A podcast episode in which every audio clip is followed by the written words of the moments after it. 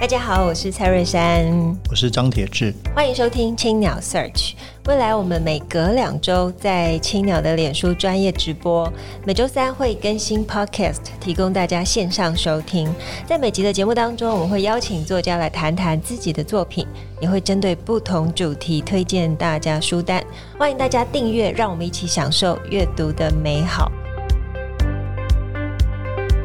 欢迎收听青鸟 Search，今天是节目的第二十五集。我们非常荣幸可以邀请到风书石，也就是目前很厉害的畅销作家哦，我们的田定峰，田定峰老师。Hello，珊珊你好，铁哥你好。那个，哎，在谈这个书之前，最近你有新的事情啊？开了一个新的 podcast，跟我们一样，对对对，安眠书店，安眠书店一开始就上排行榜了，这很厉害。怎么会想要玩这 podcast？我觉得 podcast 这概念很有趣啊，其实就是因为我以前那个失业曾经遇过低潮，我一天吃到七颗安眠药，哇，对，那时候很惨，那个时候其实就是想要放弃自己了，才会吃到七颗。大概几年前？两千年的时候哦，对，那个时候整个唱片业突然遇到 MP 三，对对，全全世界，对，大家都不知道怎么办，不知道怎么去因应，然后也没有这些串流平台嘛。所以那个是那两年其实很惨，对唱片来讲打击很大。那我就把过去赚到的钱又全部赔光。那赔光之后就不知道怎么办了，你就很茫然。那我的人生下一步是什么？我该怎么办？那就在那个时候，我遇到了一个在在北京街头流浪，然后遇到了一个师父，就是一个藏传佛教的师父。他就说：“哎，你要不要跟我去我的寺庙走走？”我说：“啊，寺庙。”就他就带我去了青海，在那个西藏旁边。然后呢，到了青海又不是西宁，还要坐公车，坐了三个多小时才到他的寺庙。那到他的寺庙之后，那个寺庙啊，没有没有水，没有电。嗯，我们要到镇上去扛水回来，扛木材回来砍。嗯、你知道吗？我在砍柴那个当下才知道，哎，专注是什么什么意思？因为就是一直砍不好嘛，嗯、所以你必须要很专注，你才有办法把柴砍好。然后呢，那个生活其实我从来没有想象过，从小到大没有这样的生活过。然后那天很神奇的是晚上啊，我忘了吃药，我就睡着了。嗯，那从那一天开始，我跟着师傅吃素，然后呢，我就又睡得很好。然后就想到说，怎么样让人的心情可以安定下来，好好睡个觉这件事情，是那一年我才，你知道那一年我是第一次是这样子可以好好睡觉。对，那让心里安安静下来这件事情其实是很重要的，那个会比你吃药来的有用。那我那个时候体体会到这件事情，那隔了二十年后，然后做了风书时出了这本书，那我就一直在想说，如果我们可以用饮食去改变人的身体，包括我自己，当时身体很差，后来也是重建免疫系统变好的。那再就是说，好，那睡觉这件事情很重要。那怎么样让大家睡好觉？所以呢，我就想到说啊，对啊，因为我常会看很多的书，我就把我过去的书就会拿出来看。那我想说，是不是可以念一段书给大家听？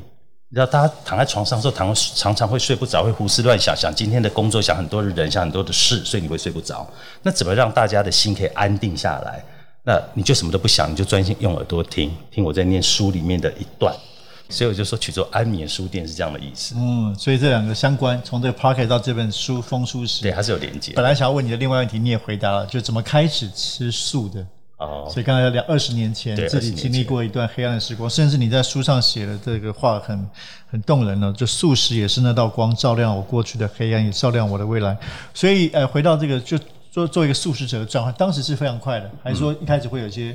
诱惑啊，这个成为素食的初期会想要吃肉啊什么的。其实我有两次吃素的经验，我第一次是失败的。嗯、那我第一次那个失败是在九七年的时候。哦、那那个时候呢，我有一个歌手叫林忆莲，嗯、然后呢，他那时候是吃素的。那他有一个泡面嘛，我不知道你们知道素的泡面，忘记了，很红，对，就是很红那个时候。然后他就跟我说吃素的好处，那我说哎好啊，那就跟着来吃素看看吧。结果吃不到三个月我就放弃了。对，你知道为什么放弃？是因为那个时候吃素太辛苦了，嗯，很单一，嗯、就是你想到的那种素食自助餐那个餐馆，对，就是没了，没有别的选择，所以那个时候就很很容易就放弃，因为太难了，所以我就放弃。而且在那个年代呢，我觉得自己的人生观、价值观其实也不一样，因为很快成功嘛。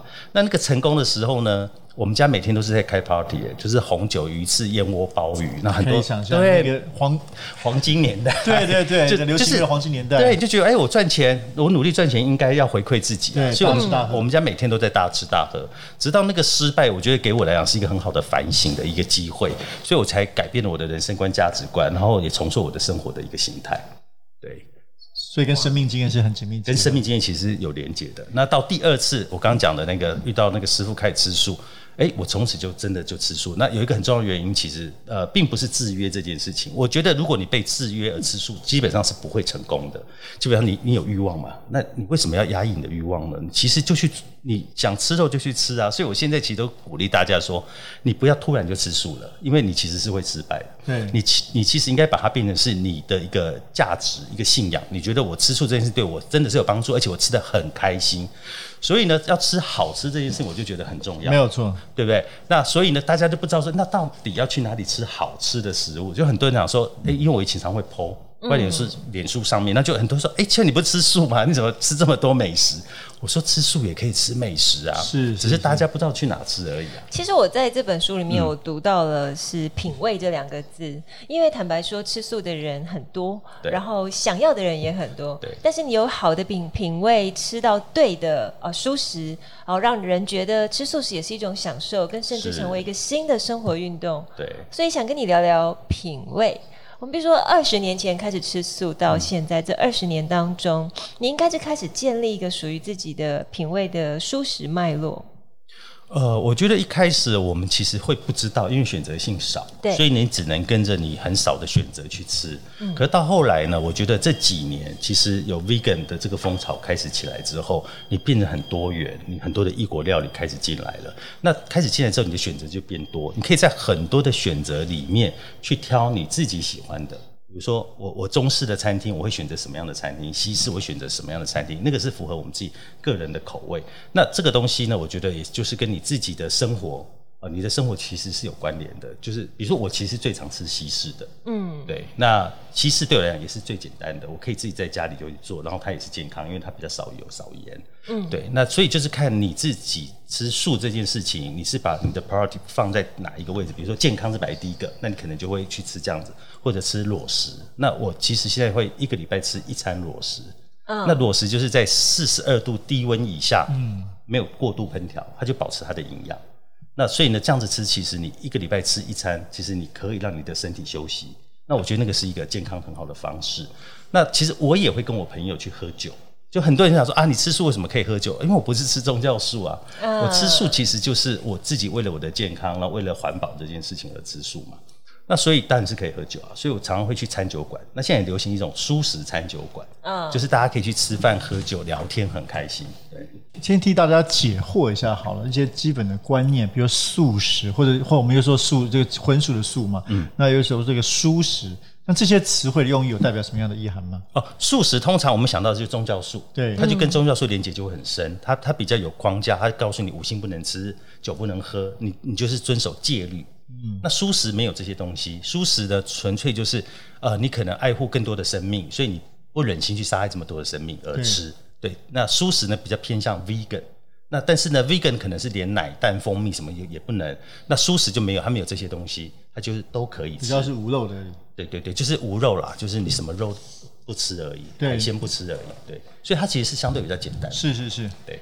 那我也想聊聊，就是田定峰老师呃，生命的重要的转变，除了舒适之外，还有身份。嗯、你之前是种子音乐的创办人之一嘛？创创办人二十六岁的时候就开始创业，嗯、然后到现在是呃畅销作家。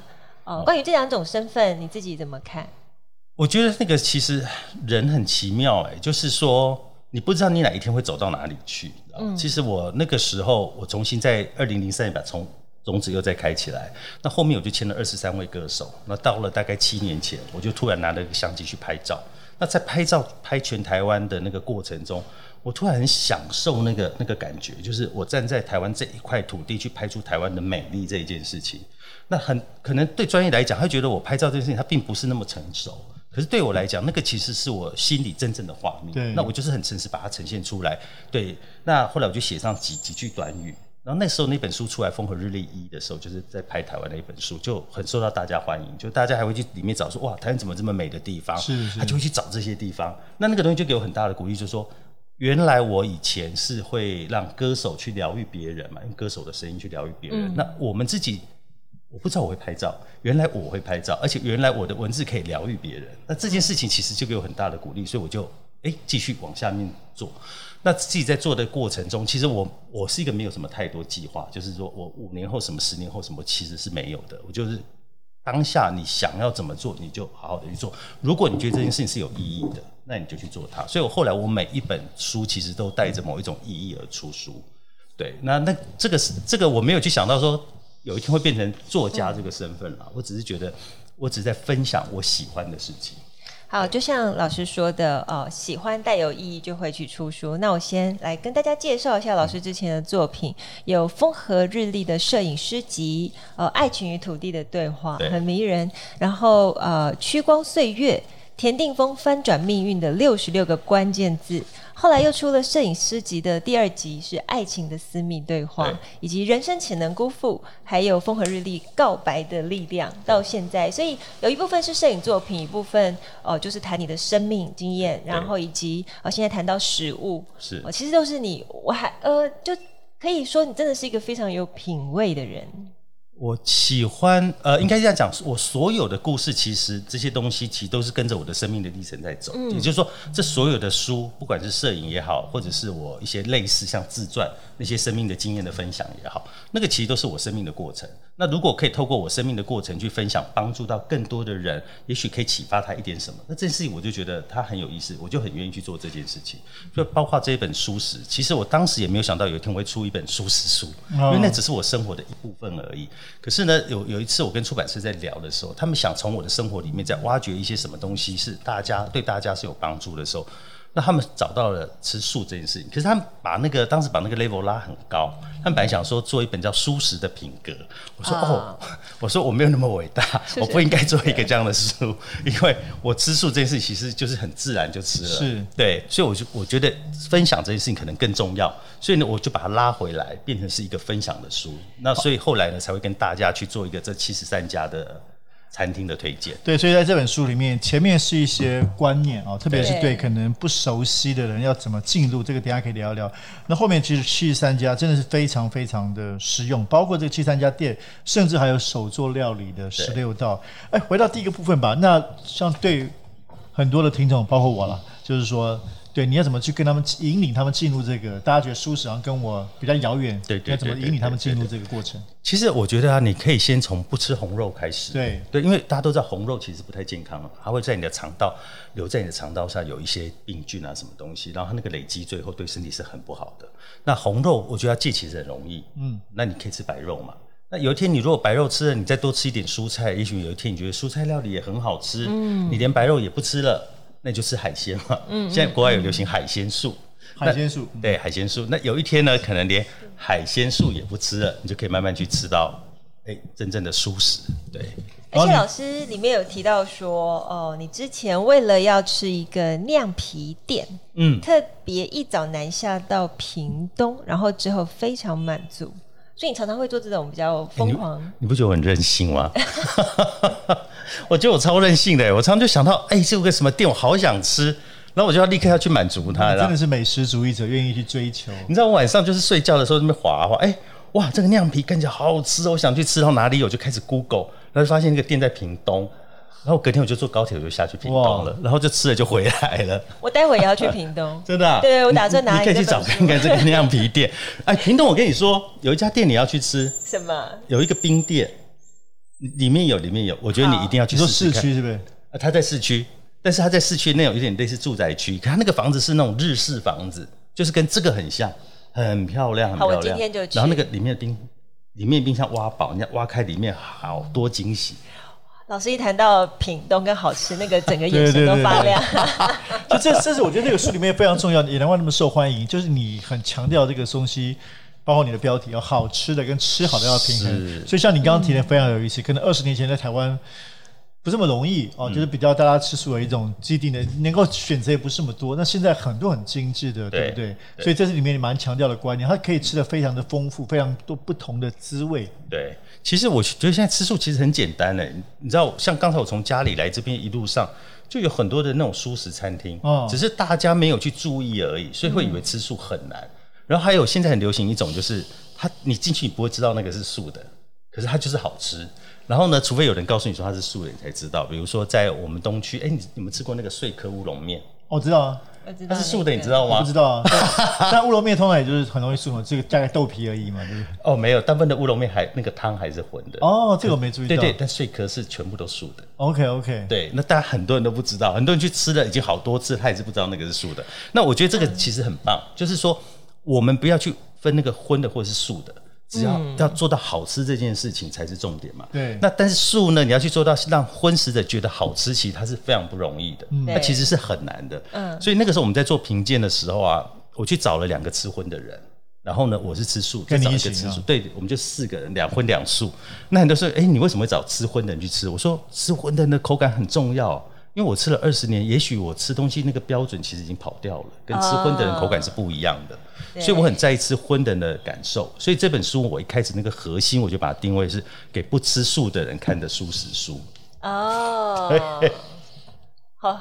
非非常的有趣。其实刚刚讲到，像是哦，有一些看起来像是素的店，或者是不素的店。我东区有一家也想分享，就是那个上善豆家啊，上善豆家我知道，我常去吃。它的那个摆设等等，就非常的赏心悦目。然后我也是很喜欢，对，我常常会早餐吃它的，吃它的那个豆特别的香。哦，对，它的豆浆很好喝，对，它的豆浆非常好喝，对。但是它要克服一个事情。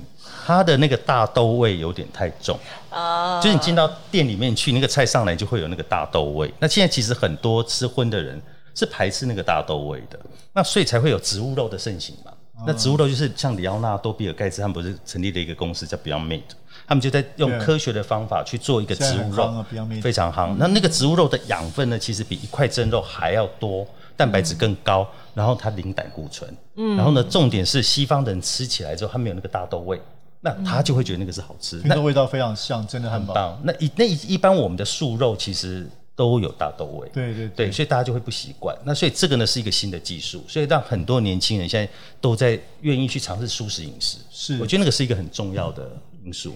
而且我也非常喜欢老师里面有提到，就是扮演秘密客。潜伏到那个店里面，那秘密客有什么仪式吗？就比方说，哦、因为我们知道米其林在评鉴的时候，会故意丢汤匙掉在地上，对对，也没有设定这种 这种桥段吗？没有没有没有，我我其实啊，这本这本书的那个评鉴，其实我真的是仿米其林啦，哦、就是因为素食的人不知道去哪吃嘛，然后或者说或者是说不知道会不会吃到好的，或吃到地雷嘛。那所以，我们四个呢，就是全台湾到处去吃，吃两百多家，你知道，两百多家餐厅，其实很多地雷。所以你为什么这留下其实讲，因为太多地雷，就看起来好像可以进去之后吃的，其实不行的。然后再来呢，那个秘密课这件事情，就是因为也没有人知道我们是谁。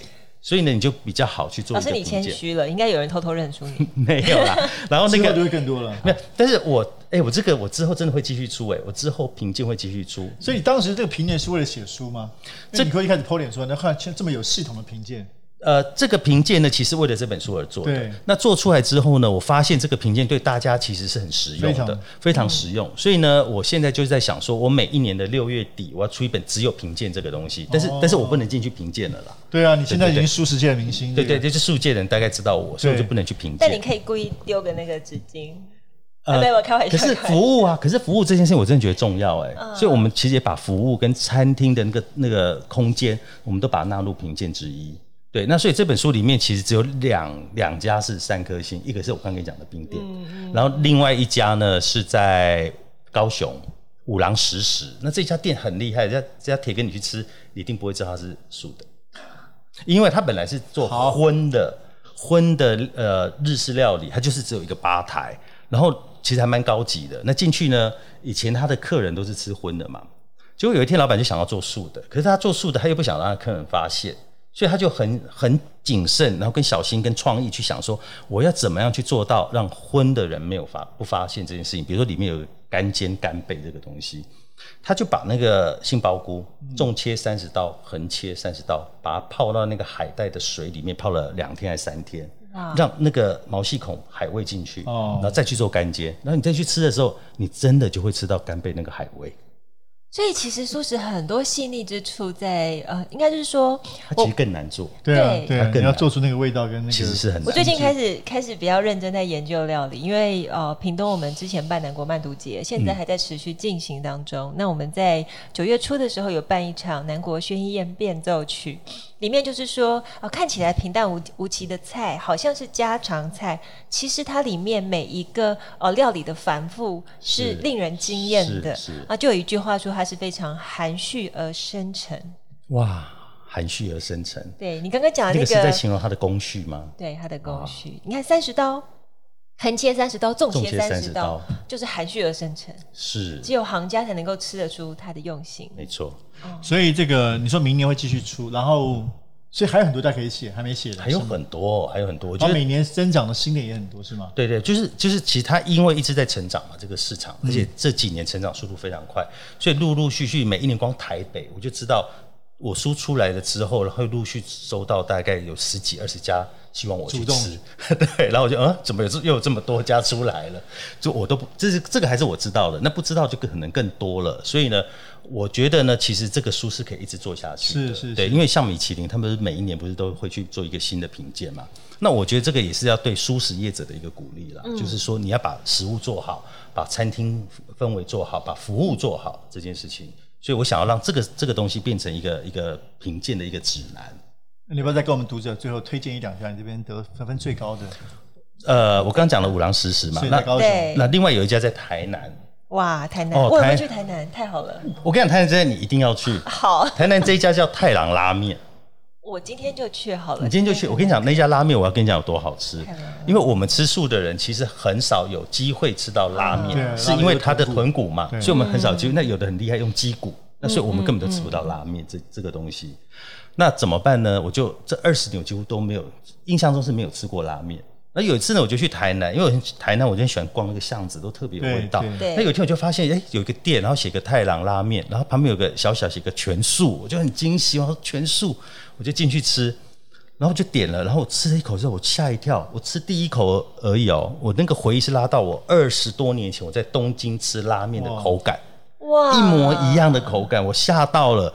然后那天我吃了两碗这么大碗的面，他怎么做？到的？秘诀是什么？他不告诉我，我就跟他，我我故意跟他聊天，你知道，说，哎，你是不是老板啊？他说，哦，不是，然后很酷这样子，那年轻人很酷，都不太跟我讲话这样子。然后呢，后来我就想说，哎，会不会是我口感出问题？我就找了吃荤的朋友说，哎，我们一起去吃。然后我们就，因为他有四款嘛，他每天推出四款，就我们就四款都点了。点了之后呢，每一个人都吓到了。那个吃荤的朋友说：“哎，他比那个排队那个拉面还好吃。”我就很确定它是好吃的。对对，铁哥就是这一家太郎拉面。对，太郎拉面，哇，真的很想吃。柚，因为我看到拉面，我我也喜欢吃柚子口味。哦，这个柚柚子拉面，这个柚香太好吃了。胡麻豆乳拉面，对，你可以吃两碗胡麻豆腐，你也要点。好好，太好了。所以 所以大家要跟着这个丰蔬食的美食地图走，重新。改变自己的饮食习惯，其实也会改变自己的人生跟身体健康。对，对好，那我们请老师跟我们分享最近在看什么书，推荐一本给我们的青鸟的听众朋友。我最近啊，我最近看好多书哦，因为我 最近在做那个 podcast，、啊、你知道吗？一本书，对，我每天要一本书，所以我花很多的时间在看书。那我昨天刚好我的 podcast 在讲的是陈文倩的一个新书，我终于还是爱了。然后那个书我其实很推，是因为我觉得陈文茜的那个笔触其实很温暖，对，很很有文茜很会写，对，非常会写。然后每次常会沉浸他那个那个，我觉得他是有人生历练啦，对，所以他才写得出那些感触。然后那些感触其实对我来讲，其实又是一种提醒。有些时候我们会纠结在某些关系里面，然后我们就觉得啊，怎么会这样？怎么会这样子？他为什么这样对我？可是你发现看完他那之后，你就释怀了，你知道？我觉得他有那个魔力，让你对很多的人啊情感。你本来很执着的，你可以在当下看完那几个句子之后，你就释怀了。对，所以一定要去买来看。其实陈文茜老师我，我呃在上个礼拜刚好看她跟蒋勋老师有一个呃对谈，对谈。那这也是蒋勋老师算是这近几个月来第一次在荧光幕上面出现。对，对我在看他们俩的对话，我也是觉得很感动，然后眼泪就就觉得快要就就就直接快要快要出来，觉得。嗯，真的是人生的体悟。对啊，要有生命历练才有这些体悟。好的，那我们今天非常谢谢田老师，然后我们今天的节目就进行到这边，非常感谢大家收听青鸟 Search。本集也感谢正成集团赞助器材。如果大家喜欢节目的话，可以到 SoundOn Spotify 跟 Apple 的 Podcast 上面订阅节目，留言回馈。谢谢大家，谢谢，谢谢峰哥，谢谢，谢谢峰哥。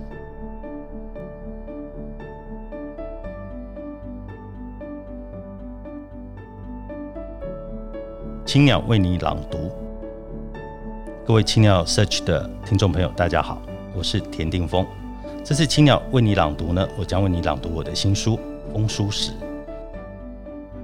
那为什么我要朗诵这一段呢？朗读这一段，是因为呢，很多人对蔬食呢，其实会有一个框架，就是会认定蔬食跟所谓的素食的呃感觉很像。但是呢，我其实要跟大家讲，就是说，其实真正的吃素呢，要心里。自在其实是很重要。当你心里自在，你才会享受食物带给你的愉悦。所以呢，今天我想要朗读其中的一段是：当我们看见的框架，就无处不自在。认识师父，接触信仰，我开始吃严格素。虽然没有人要求我，我就是自己要求自己，理所当然的遵照佛教的规范。所谓的严格素，就是连蛋、奶、葱、蒜、韭菜、洋葱等五辛都不吃。刚开始吃素的头两三年，我是吃严格素的。那个时候吃严格素是一件非常困难的事，每一餐并没有太多的选择。我吃的食物无论是味道或种类都太单一，所以就觉得不美味。我总是去所谓的素食餐厅、素食自助餐，一直感觉吃那些菜色没什么变化。相信这也是许多人接触素食时对素食的刻板印象。然而有一天，我看到达赖喇嘛的演讲影片，他讲到，真正的佛教徒并不是把自己制约成佛教徒，并非用戒律制约才成为佛教徒。有意思的是，我后来又看到法鼓山的圣严法师也在讲同样的一件事。圣严法师说，真正的佛教徒最重要的是要做到心里的自在，而不是强迫自己遵守戒律。被强迫依从戒律，对我们反而是一种反作用力，那不是一件好的事情。我那时也是一知半解，直到有一天偶然跟林忆莲闲话家常，不经意聊到了这件事。他也经历过吃严格素的阶段，后来他慢慢发现吃素这件事是不要给自己那么大的框架。初期吃素的人并没有太多的选择，所以呢，他常常自己下厨。过程中，他发掘素食的可能性，让自己学会享受食物的美好。他告诉我，他我也应该去把这个框架打破。因此，我才开始觉得自在很重要。食物的可能性其实有很多种，像蛋、奶、五辛等，这些可以视作一种调味，让食物跟味觉有更多的层次。事实上，没有什么是不好的，所以我们不需要制约自己。从此，我可以吃的食物就放宽了，我就变成了一个素食者，把所谓宗教的制约拿掉了。当宗教的制约拿掉后，我就能去品尝素食的美味，开始追求素食生活这一件美好的事。从我决定吃素的那一天起。从未有一天动摇过我的决心，在这近二十年的时光中，这一项坚持渐渐内化成了我的动力，一点一滴改变了我，摆脱了过去金童的标签，变得踏实。我的失眠、忧郁症不知不觉的不药而愈，而这一切的改变的起始，是来自我从未给自己制约，因为制约形成秩序，秩序形成框架，而次数的过程中，我不仅在真正得到了自由。更清楚我应该去做的事，可以从此变得踏实，而不再漫无目的。今天的分享就到这边，我是田定峰。蔬食吃什么？找蔬食，Travel Eagle。谢谢大家聆听。